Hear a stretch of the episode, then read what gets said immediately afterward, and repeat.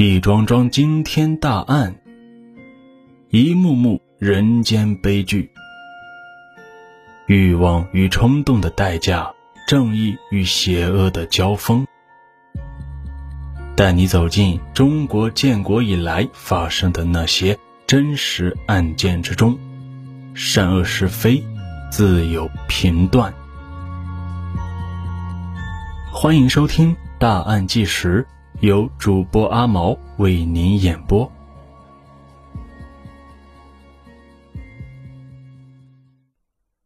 二零一五年八月二十一日清晨，江苏连云港灌南县的一个村民在地里除草的时候，发现旁边的林子里有个新鲜的土包。出于好奇，这个村民呀就用锄头在那里挖。没挖多久。地里露出的东西吓得他魂飞魄散，因为这位大哥挖出来的竟然是一具裸着的人屁股。他不敢再挖，马上报了警。县里的刑警赶来之后，经过近一个小时的细致挖掘，挖出了一具女尸，尸体距离地面有一米深，赤裸着身体，呈现出趴在地上翘起臀部的姿势。经过法医勘查，死者年龄在三十岁左右，系被掐住脖子导致机械性窒息，死亡时间在五到七天。死者头发染成了黄色，指甲涂成了红色，做过剖腹产手术和阑尾炎手术。然而，除了尸体，现场没有任何物件。经过周围村民辨认，死者并不是本地人。这给警方确认他的身份带来了较大的难度。痕检民警在距离中心现场二十米左右的豆子地里发现了一部分不是很完整的车轮印。经过测量，车轮宽约十八公分，但是这块地的主人表示他自家并没有汽车，平时也不会有人开车到这里。警方由此推测，车轮印极有可能是嫌疑人开车到此处抛尸的时候留下来的。对于无名尸体案件，确认死者的身份是至关重要的一步。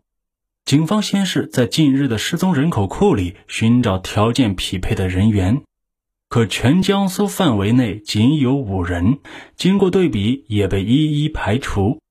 警方只得向周边省份扩大范围。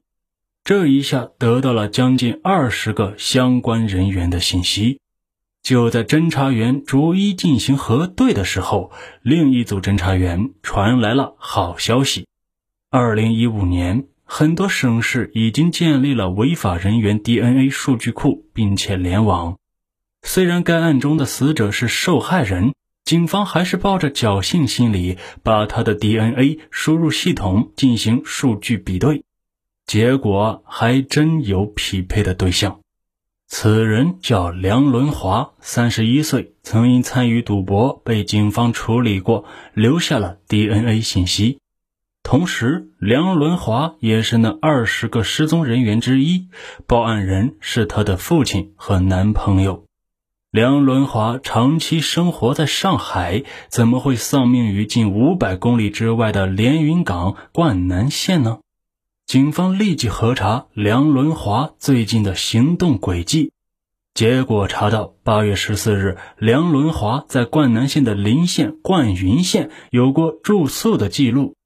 宾馆监控录像显示，八月十四日晚上九点四十六分，戴着眼镜、身着黑色上衣的梁伦华和一个身穿白色 T 恤的男子一起办理了入住手续，房费是这名男子支付的。登记的身份证却只有梁伦华的。登记过程中，两人一直在交谈。从神情动作来看，他们的关系啊不一般，感觉比较亲密。办理完手续之后，两个人来到楼上，准备进入房间，但开门的时候好像出了点问题，于是两人反身下楼找服务员。这个时候，监控拍下了两人的正面形象。第二天中午，两人一起离开了宾馆。此后，梁伦华再也没有出现过。长居上海的梁伦华突然来到连云港，紧接着就遇害了。尸体在离这家宾馆三十多公里处的颐和堂被发现。警方认为这个男子是关键人物，即便不是凶手，也肯定知道些什么。就在警方围绕梁伦华的人际关系网全力核查男子身份的时候，关于梁伦华的另一条线索出现了。梁伦华有辆黑色的本田轿车。八月十七日下午三点五十六分，这辆轿车沿着颐和堆进入了抛尸现场附近。大约两个半小时之后，这辆车才离开。尽管监控录像比较模糊，但是还是能分辨出开车的是个穿白色 T 恤的男子，而梁伦华并不在车上。八月十八日下午四点多，这辆车再次出现在现场附近，开车的还是那个男子。经过技术人员从衣着特征和模糊的面部轮廓判定，该男子和八月十四日与梁伦华在宾馆开房的为同一人。男子两次开着梁伦华的车到埋他尸体的附近转悠，极为反常。民警由此推断，男子和被害人的死亡有着直接的关联。倒查车辆的行驶轨迹，发现，八月十七日凌晨两点多，这辆车竟然出现在梁伦华八月十四日入住的宾馆。停车之后，从车上走下来一男一女，他们一起到前台办理了入住手续。更诡异的是，这一男一女入住的房间刚好在梁伦华所在的房间隔壁。这个女人是谁呢？短短几天内，男子先后跟两个不同的女人入住了同一家宾馆，又是为何？侦查员继续追踪，发现男子直到晚上十点四十七分才回到宾馆，而在他离开后的一整天，那名女子始终在房间里没有外出。八月十八日下午一点四十七分，这对男女到前台结账后离开，再次开车来到抛尸现场的附近，种种迹象表明。这对男女与梁伦华的遇害有着必然的联系，尤其是男子，他有着非常高的作案嫌疑。男女入住时登记的是女子身份，她叫程艳艳。民警以他为中心进行人员关联，顺利摸排出了男子的身份，这是他的前夫杨峰。而杨峰还有一个身份，那就是受害者梁伦华的男朋友，并且杨峰和程艳艳都是灌云县人。梁伦华遇害不久，作为男友的杨峰就带着前妻到同一间宾馆开房，并多次开车出现在抛尸现场附近。民警凭着经验分析，这三人之间或许有什么感情纠葛。警方继续以本田轿车为线索，还原杨峰的活动路线。八月十四日下午，这辆车驶入灌云县，开车的是被害人梁伦华，坐在他旁边的正是杨峰。八月十五日下午，车辆回到上海，开车的仍是梁伦华。八月十六日早上，这辆车从上海驶出，此时驾驶员换成了杨峰。副驾驶没有人。上午十一点多，车辆进入了江苏省无锡市。晚上十点二十五分，这辆车又从无锡往连云港方向驶去。这个时候，副驾驶多了一名女子，这女子正是程艳艳。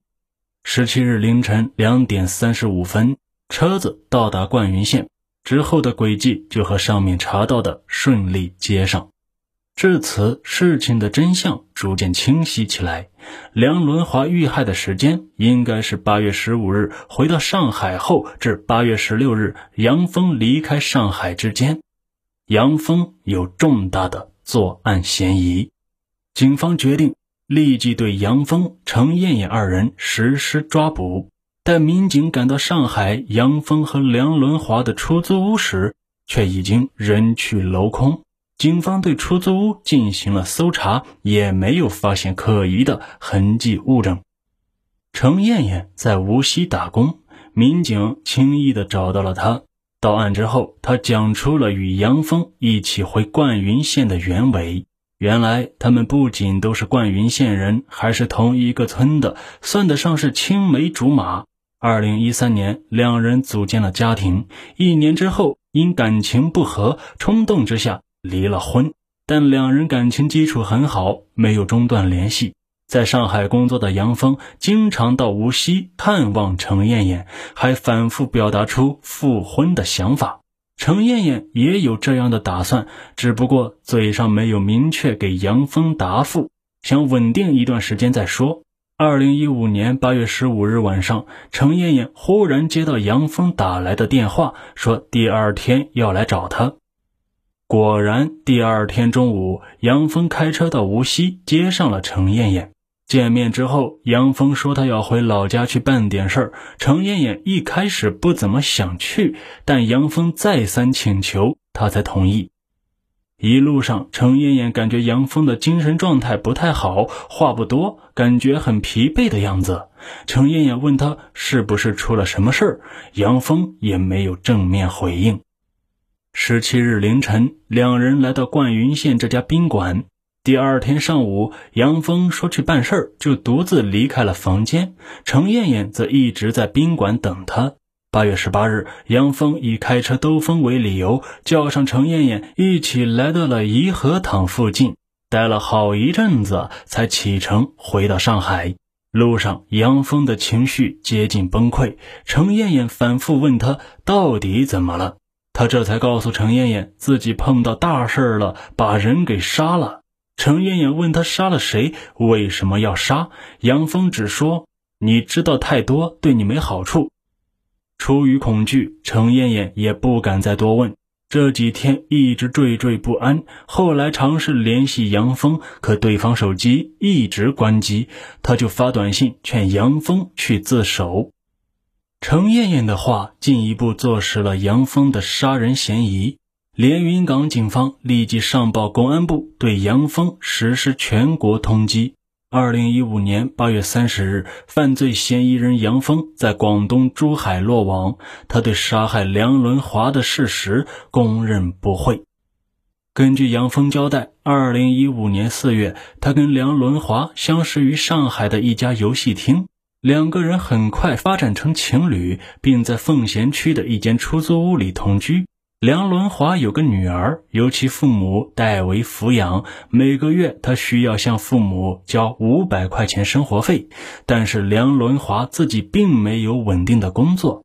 与杨峰相识之后，这笔生活费就变成了杨峰的负担。杨峰呢，长期混迹于游戏厅，也没有稳定的工作。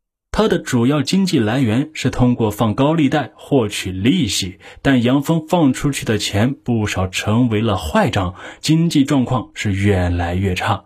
在这期间，梁伦华看杨峰放高利贷可以不劳而获，就托杨峰把自己的一万元也放了出去。可后来借款人逃跑，这笔钱打了水漂。梁伦华就要求杨峰承担这笔债务，说自己是通过杨峰把钱给放出去的。现在对方跑掉了，这钱应该杨峰还。因为钱的问题，两人感情开始恶化。杨峰本就一直在程艳艳和梁伦华两个女人间游离不定，于是便产生了要彻底摆脱梁伦华的念头。典型的渣男呀！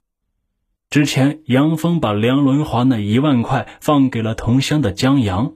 八月十四日，杨峰带着梁伦华回灌云县去找江阳，可是却吃了闭门羹，两个人心里都不痛快。回上海的途中一直在吵架。八月十五日晚上，杨峰向梁伦华提出了分手的要求。梁伦华不同意呀，说除非杨峰把钱给还上。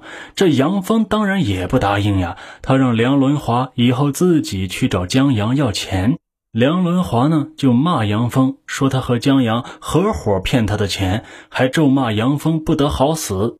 杨峰一时被愤怒冲昏了头脑，便掐死了梁伦华。作案之后，为了扰乱警方的视线，他制造一个没有作案时间的假象。杨峰把梁伦华的尸体放进后备箱，又开车到无锡接上前妻程艳艳，谎称要回老家办事。其实他是想实施自己的抛尸计划。程艳艳万万没想到，后备箱里竟然有具冰冷的尸体。她更没有想到，昔日的枕边人就是杀人凶手呀！八月十七日，杨峰独自离开宾馆，到颐和堂附近。将梁伦华的尸体掩埋。为了清除痕迹，他把梁伦华的衣物全部取下，将其身体赤裸埋入。又因为不敢看梁伦华的脸，这才让他面部朝下。埋尸之后，杨峰一直不放心，害怕尸体被人发现，这才在八月十八日又以开车兜风为借口到现场附近查看。杨峰说：“杀人之后，他没睡过一个好觉，一闭上眼，脑海里就浮现出梁伦华死不瞑目的模样，并且他还时刻担心警察找上门来。可真当警察找来的时候，他反而坦然了。他说了一句所有罪犯落网之后都会说的一句话：终于可以好好的睡一觉了。”经过法院审理，二零一六年九月，杨峰以故意杀人罪被判处死刑。杨峰也没有上诉，他承认自己太冲动了，对不起梁伦华，更对不起他那年幼的女儿，自己应该为此付出代价。他唯独不放心的就是含辛茹苦养育了他的父母。退庭的时候，他最后望了一眼双亲，流下了悔恨的泪水。可后悔并没有用，犯了错终究是要受到惩罚的，更何况是剥夺了一个人的生命呢？本案播讲结束，感谢您的收听，请您订阅此专辑，关注主播，给主播一些小小的鼓励和动力，为您演播更多精彩故事。再次感谢，下期见。